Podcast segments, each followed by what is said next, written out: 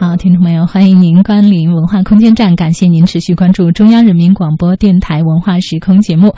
一听到我们文化空间站的片花啊，听众朋友就知道我们今天又有嘉宾啊来到现场，要跟听众朋友啊来这个分享一下的，就是新晋有一本书叫做《我们始终独自行走在这个世界》。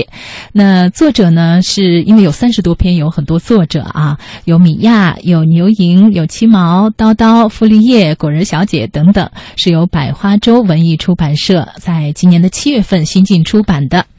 那这本书呢，跟大家介绍一下这个内容的集成呢，是数十位活跃在青葱白纸、二更食堂，还有清华南部十点读书、简书等这样各大热门新媒体平台的签约的作者、人气作家，奉献了他们被人民日报和思想聚焦、澎湃首发、各大公众号及平台转发、千万读者口碑相传，并且创下十万以上阅读量的这样的三十。篇的经典代表作，把它们结集成《我们始终独自行走在这个世界上》这本书。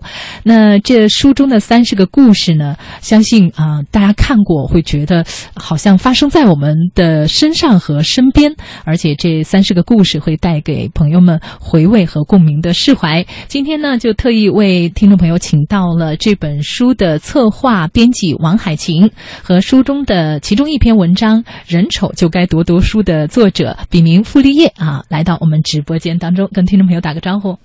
嗯，大家好，我是这本书的策划编辑王海琴，小说阅读网的也是小说阅读网的编辑。啊，非常高兴和大家在这里呃聊一聊这本书，也聊一聊我们的青葱白纸。嗯。Hello，大家好，我是这本书，呃，其中一篇《人丑就应该多读书》的作者傅立叶，很高兴在这里跟大家沟通。嗯，好，那非常欢迎二位到我们节目当中啊。那是不是海琴先跟我们呃来介绍一下这本书整个的缘起？嗯，其实我们青松白纸微信公众号呢，就是也是针对更多的呃朋友。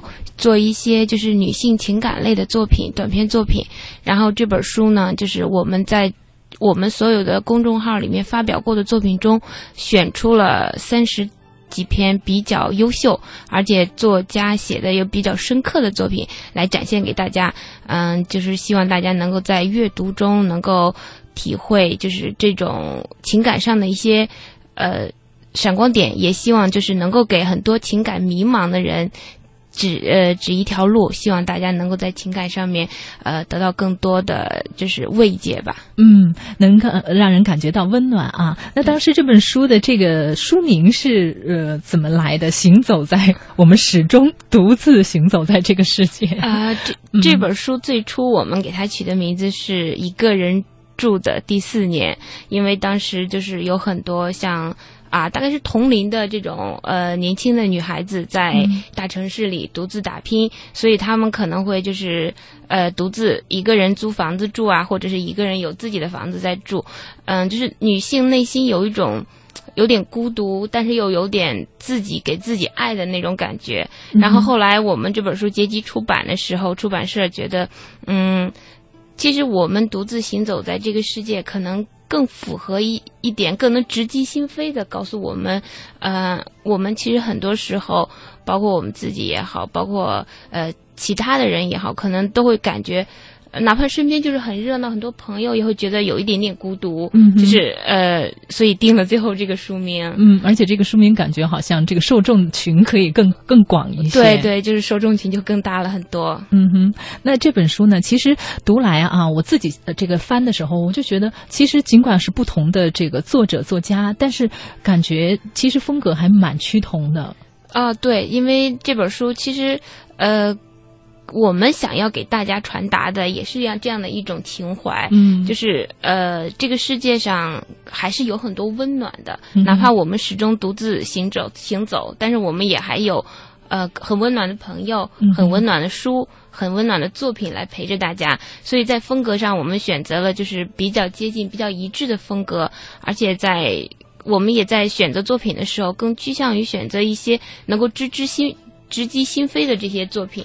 来展现给大家。的确是，我觉得其实看到其中，好像最后呃情感走到一个很美好的一个境界的，其实寥寥几篇，更多的是呃大家呃都迷茫在那种无奈，或者说最终走向了那个无奈啊，呃是有点这种感觉。我们里面有一篇文，其实我们在就是在。读者给我们发来的邮件或者是留言中也有提到，呃，叫呃，应该是就是人生最落魄的那几年，是叨叨写的。然后这这篇文呢，很多人都过来反映说，看完之后就哭了，因为就是特别有那种感觉，就是呃，曾经喜欢过一个人，嗯，付出很多，但是却没有得到任何回报。过了许多年，回头去看的时候。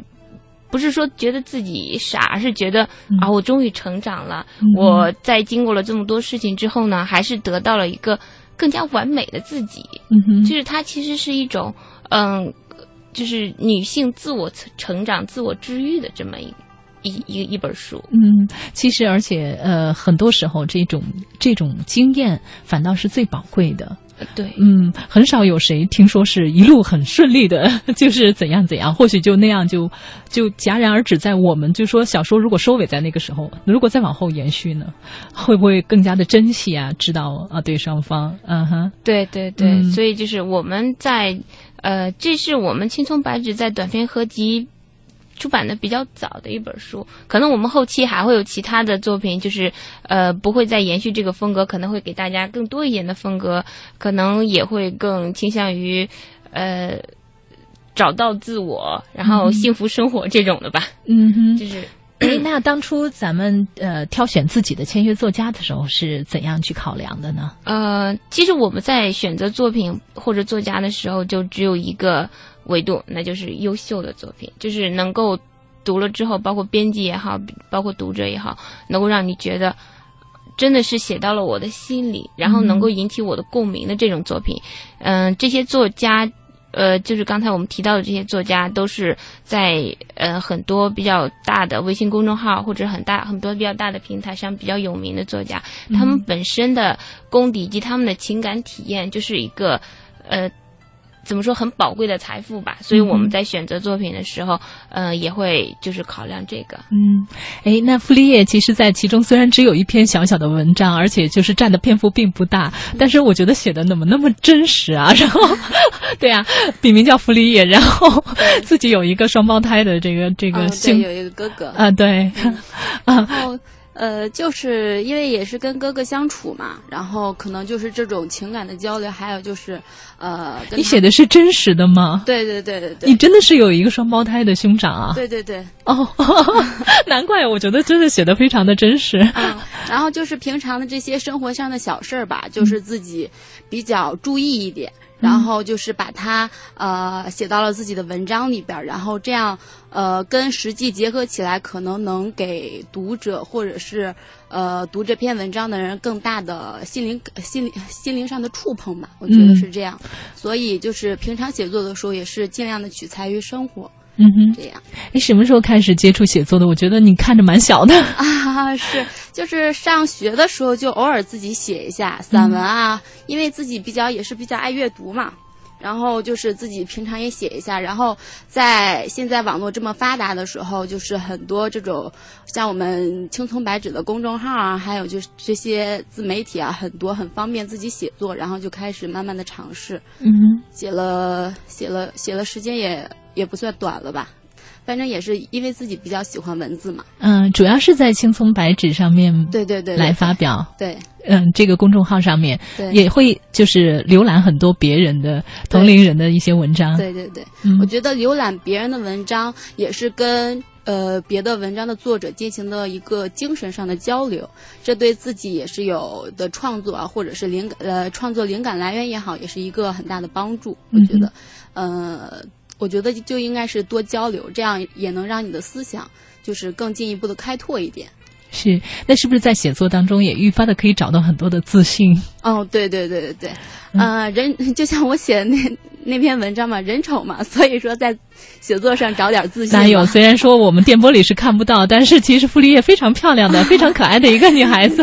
说这个话脸还红了，好可爱。但是其实是，其实不管是美丑。多读书都会对自己的气质啊，对自己的这个素质素养的这个这个呃修缮都会有很好的一个功效。对对对，嗯，所以说接下来还有什么更多的计划吗？对自己？嗯。接下来的计划也是，就是主要的是也是想继续在青葱白纸上这边发表发表自己的文章，然后看这边下一本书的策划主题是什么，然后尽量的是往这边靠拢一点，嗯哼，然后继续写文章。哎，那说到海琴，其实这本书并不是违约之作，是应该是一个结集，已经有的作品的结集。你接下来会是有有主题设定主题，去让自己的签约作家来写吗？啊，对，有时候我们会给他们设定主题，因为可能会有时候会有热点，或者会有一些比较我们觉得会比较好的话题来给作家写。但是大部分时候就是会作家自己来提供自己。其实作家呃，尤其是网络现在是非常快的一个方式。可以跟这个读者沟通，所以应该他们的触角是非常敏锐的。对对对，其实我们接下来还有一本合集，是叫《初恋三十次》，也是有傅立叶和叨叨，然后还有牛莹他们一起就是主写的一本书啊。在这里面，傅立叶就是有多一些的作品出现给大家，然后呃。我们之前也有想过，就是，呃，因为傅立叶、傅立本这个双胞胎兄妹，就是在我们的平台很受欢迎。哦，我们已经成为一个形象了。对对对，我们也 有想过，其实可以写一个专门就是兄妹两个的故事的这种书。然后我们这边编辑也在跟作家在策划这个事情。嗯然后后续如果有的话，还要请大家继续支持我们。其实你一说，我脑海子。脑海当中突然出现了很多的这个动画的 这个场景，对对对，蛮可爱的。对对，然后我们其他的作家就是在这本书里面，嗯，叨叨有有几本有几篇文都被录入，然后叨叨这个作家呢，在我们这边也是一个非常重点的作家，他呃有有几有几篇文，应该有四五篇吧，这本书里收录他。然后呃有一个不作的女朋友有什么体验，就是也是大家都。呃，点赞率非常高，觉得啊，真的是写到我的心坎里了。其实就是呃，能够引起大家很多的共鸣。读这些小文，真的是让人感觉这些事情就发生在自己的身边一样。是的，嗯，非常的真实。听众朋友，现在您耳边收听到的这个声音是来自于中央人民广播电台文化时空节目，我是主播维扬。此刻我直播间当中坐着两位嘉宾啊，是特意为听众朋友请到的我们新近出版的《我们始终独自行走在这个世界上》这本书的策划编辑王海琴和书中其中一篇文章《人丑就该多读书》的作者傅立叶。啊，那刚刚聊的呃，就是这本书啊，整个的一个。从缘起啊，策划的一个过程。这本书现在销售的情况好像据说是不错啊。对，这本书现在销售情况非常好。我们在新浪微博那边好书榜上排了第一名，然后在豆瓣上面的评价也很高，然后包括在当当上面的销售排行榜也都还挺高的。这是因为呃，就是是不是因为这些作者其实在网络上面的影响力已经有了？呃，对他们本身就有一定的影响力。呃，有很多作者，像牛莹，他今年已经有两本书签约出版了。哦，就是他本身的粉丝量也还是有有很多的。嗯嗯，就是看到他的书又有新的作品出来，就是大家就会很愿意去看。包括还有很多呃作家可能写的比较好一点，在像叨叨，他有好几篇文就是嗯在二更食堂。包括清华南都，他们都转载，然后点击率也很高。然后包括傅立叶前前阵子有一篇叫《高智商的人是怎么恋爱的》，写的是他的哥哥傅立本的恋爱故事，在被青年文摘收录了。嗯哼，哦，那在这个傅立叶眼中的这个说。这个双胞胎哥哥真的是属于高智商的，是吗？他什么都好，是吗？对，因为文中就很帅啊。对，很客观来评价的话，他是一个很优秀的人。但是对于我来说，呃，有的时候还是经常会给我，嗯，怎么说呢？给我捣乱的。比如说我恋爱的时候，他就经常给我捣乱，给我出一些，呃，但是知道他是本着问我为我好的原则嘛。然后，但是呃，不允许我跟男生过多接触啊。当我在恋爱的时候。然后就是这样。哎呦，像那个父母一样，看的还蛮牢的。这 是一个，但是自己上学的时候受欺负的时候，他也是经常会就是挺身而出帮我忙的。所以说这是一个有哥哥的好处，也是坏处嘛。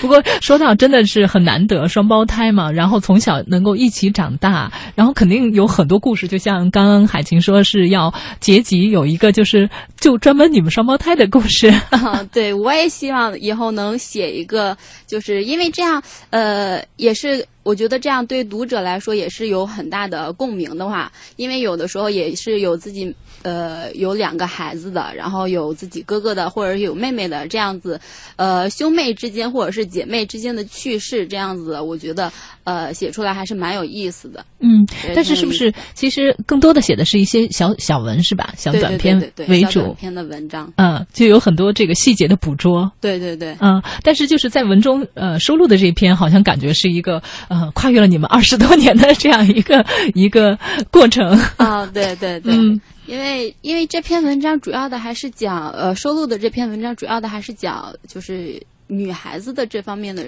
呃成长嘛，嗯然后就是对于呃跟哥哥之间的那些描写，就是稍微的略呃略略少了一点，然后就是。是是这样子的，嗯哼，哎，那当初这个收录这些都是呃，包括傅立叶这篇是阅读量，就说点击量一定要在光我们说有十万以上的，嗯，这样的这样的这个领域领域去去这个筛选是吗？哦，对，然后就是因为在。嗯，我们平台话是会先把作品先发出来，然后就是能够看到这个点击，以及我们可能会在呃作作家本身也会有其他的平台，比如简书啊，然后其他的这些平台在发，包括他们自己的微博，然后呢，呃，就会有粉丝跟他们互动，会表示啊，这个真的是写到我们心里，我们真的很很期待，还有更多的类似于这样的作品出现，然后我们可能就会作为一个因素来考虑要不要收录这本书。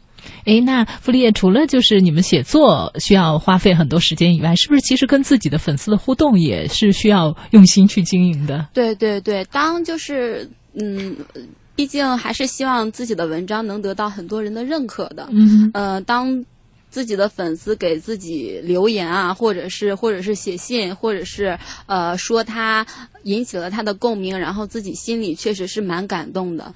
嗯，而且就是回复自己粉丝、自己的读者每一条，也是呃，也是都用心、特别用心去回复的。这样我觉得才能呃更好的回报读者。嗯嗯，哎，在你和粉丝的互动当中，有没有给你印象比较深刻的、有意思的，跟我们分享个故事？啊，也有，就是。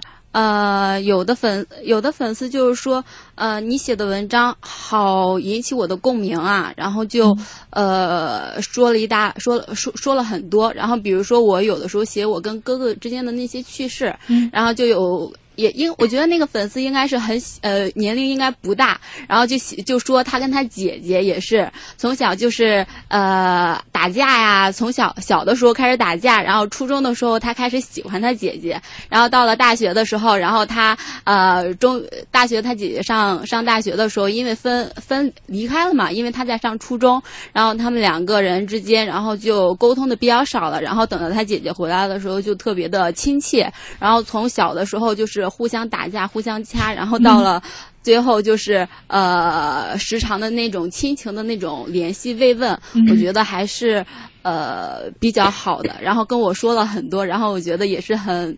呃，很欣慰吧？觉得，哎，那跟粉丝的互动当中会有多的这个灵感吗？会给你很多这个，比方说，哎，觉得这个素材也不错的，然后拿它来演绎出来小小的文章。也有，也有，因为有的粉丝会跟我说他的一些情感上的问题，比如说爱情上遇到的问题，或者是亲情上遇到的问题。比如说，呃，他呃，有的粉丝是刚大学毕业，然后他想来到大城市，但是他父母不让，然后就会。呃，有的时候给我留言啊，或者跟我说一些这方面的苦恼，然后呃，从这些遇到的这些，我觉得他们这些遇到的问题也是大家都挺普遍、挺常见的问题，所以说在这些普遍常见的问题上，也是会给我写文章，也是获得一定的灵感的。嗯，是，就是从他们的这个奋斗当中，其实呃，你可以看到很多就是自己身边或者说你自己所看不到的很多的这个对对人们真实。的一个生活状态，对每个人的经历都是无独一无二的吧。然后，但是，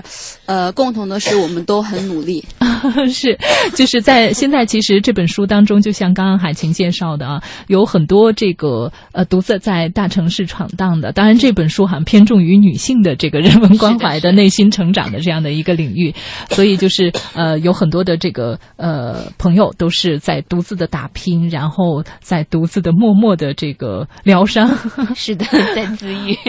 是那呃，你们接下来的还有一本，就是咱们也是青葱白纸要呃马上。对对，也是马上要出版的一本书，叫《初恋三十次》，然后也是选择了三十篇作品，然后讲的都是大家的初恋的故事。然后那个呃，里面有傅立叶的初恋故事吧，有叨叨的初恋故事。嗯，其实嗯，我们当时选这个书的时候就想，其实初恋它其实不见得说就是你的人生第一次恋爱或者是第一次懵懂，它可能更多的是。一种心动或者是一种悸动，你可能就是你人生中最初的一种呃体验，一种情感体验。对，嗯，所以我们这本书当时现在是地名是初恋三十次，然后就是呃，其实也想告诉大家的，就是嗯，其实初恋嗯没有想象的那么怎么说，就是。呃，不可琢磨呀，或者怎么样？因为我们，呃，包括我们公众号，包括我们一直想要传达的，就是，呃，女性的一个，呃，自我成长、自我激励的这么一个，嗯，一个概念。所以就是，呃，在写初恋的时候，可能更多的我们是提供了一个一种比较欢乐的方式，就是你在初恋中。感受到哪些，嗯，比较有意思的或者是比较有趣的情感体验？嗯，但是好像初恋的成功率的确是不高。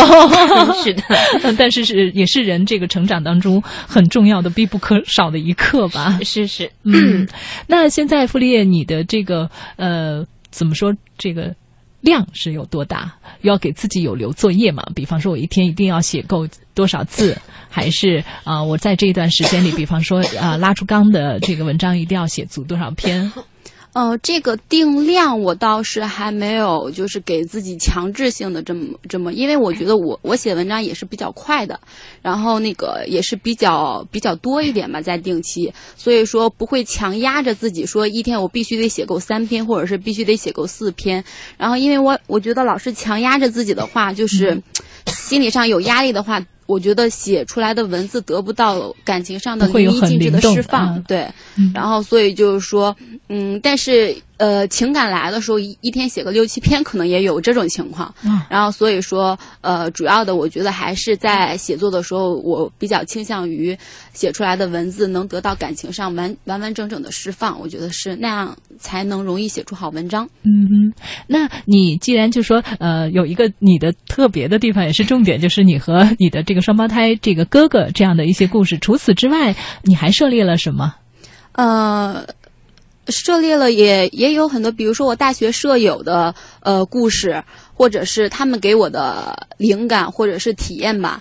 还有读，还有像刚才我说的读者给我说来的，他们自己内心可能他们不愿意跟别人说，然后那个亲近的人可能不好意思开口，可能有的时候就是会找我倾诉。然后比如说就是这样子的小故事，呃，成长的故事，还有就是那些初恋晦涩的故事，这种涉及感情方面的，呃，都是会写的。嗯，会有觉得有时候觉得有枯竭的时候吗？觉得哎呀，这个。好像写不出什么东西的时候，呃，偶尔也会碰到这种情况，就是当时自己心里也是有，偶尔的时候也是会烦躁的。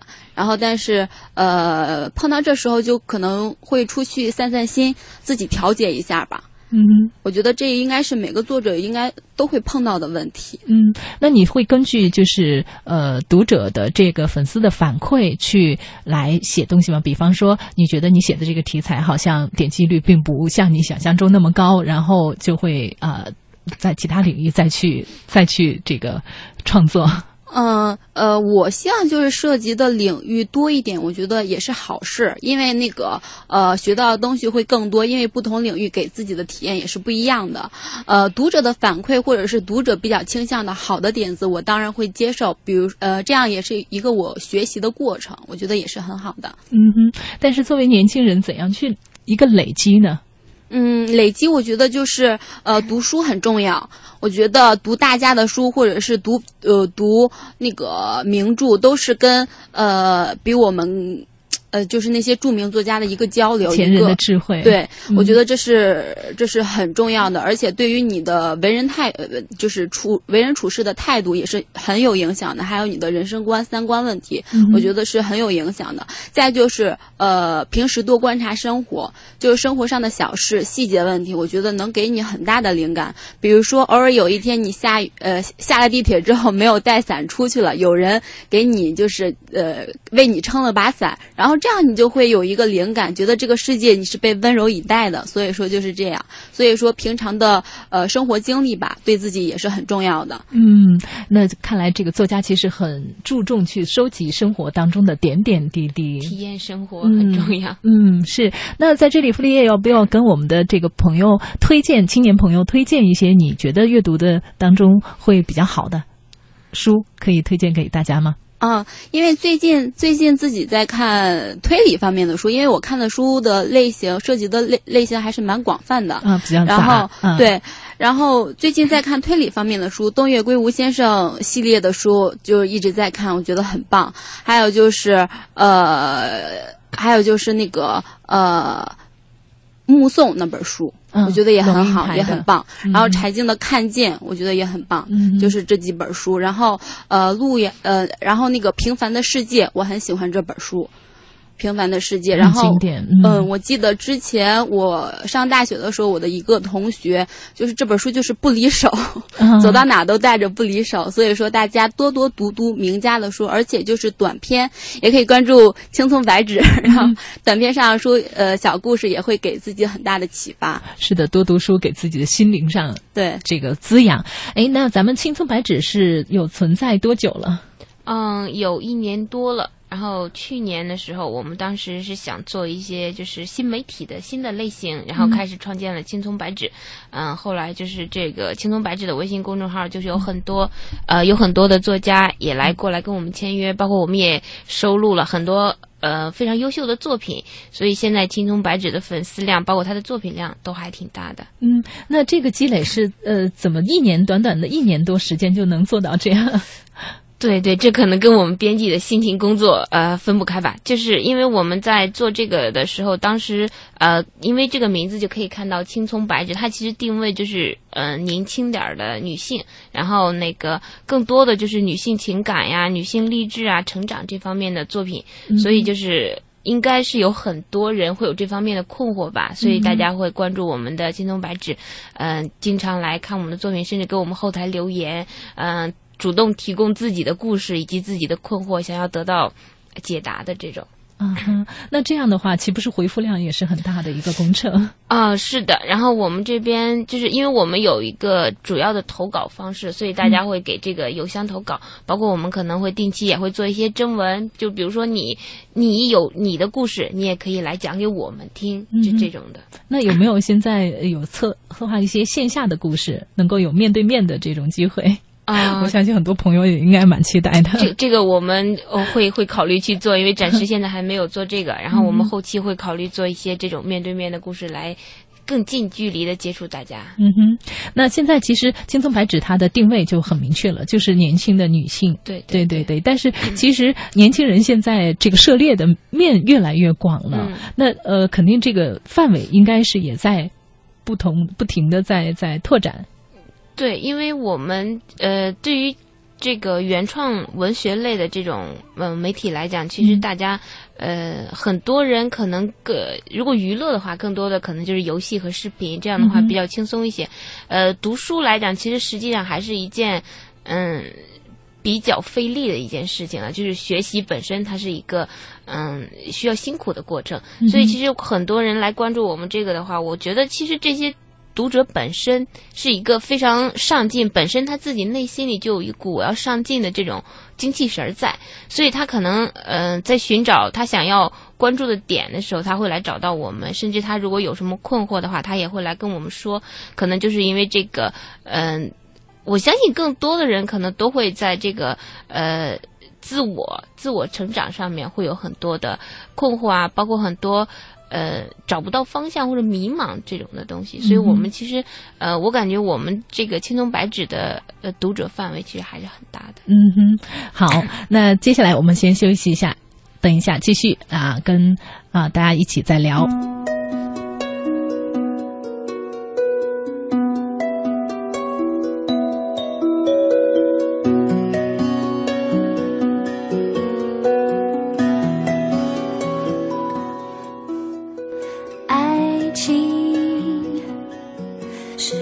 你的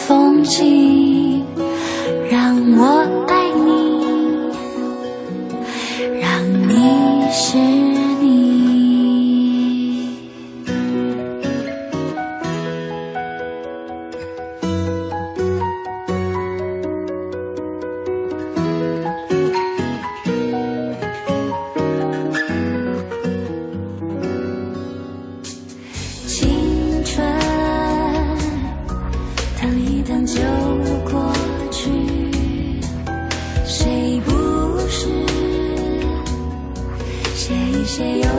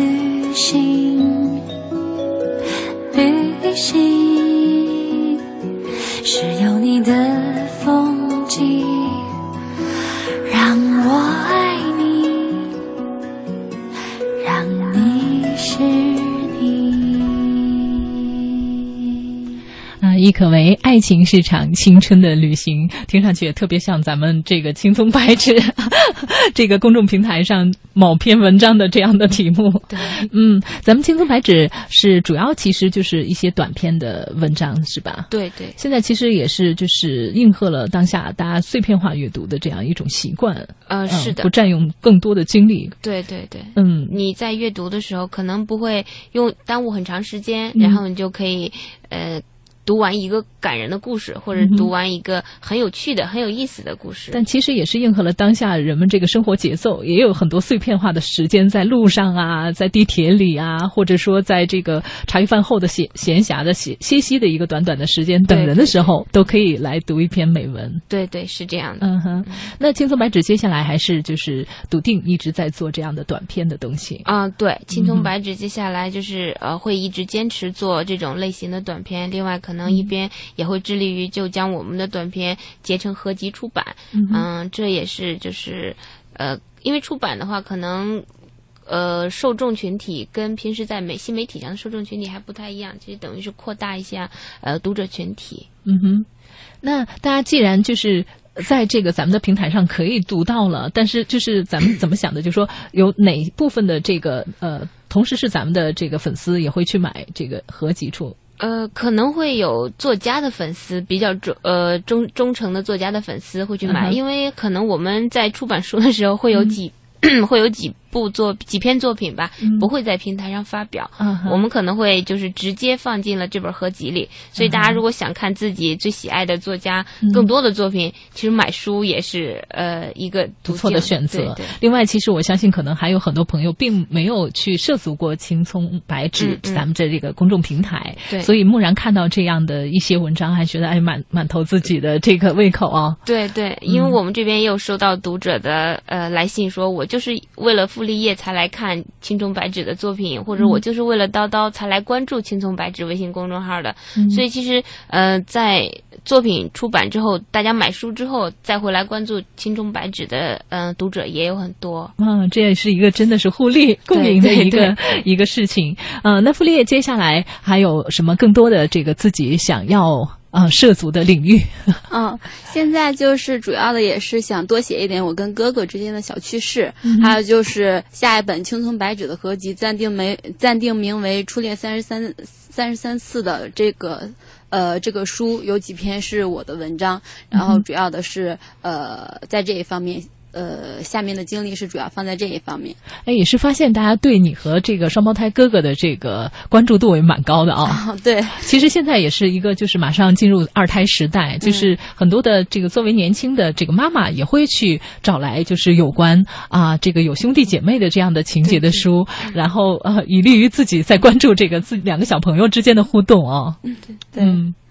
好，那在这里呢，也非常感谢二位到我们节目中做客。还有没有最后想要跟听众朋友说的话？嗯，最后想说的是，如果大家还想要呃阅读更多更好的作品啊，请来关注我们的青葱白纸微信公众号吧。嗯。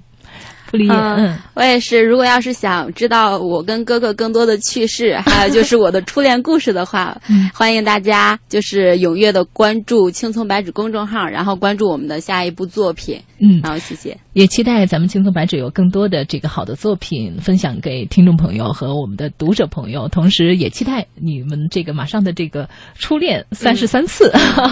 好，也啊，祝愿咱们这本啊行走，我们始终独自行走在这个世界上大。卖。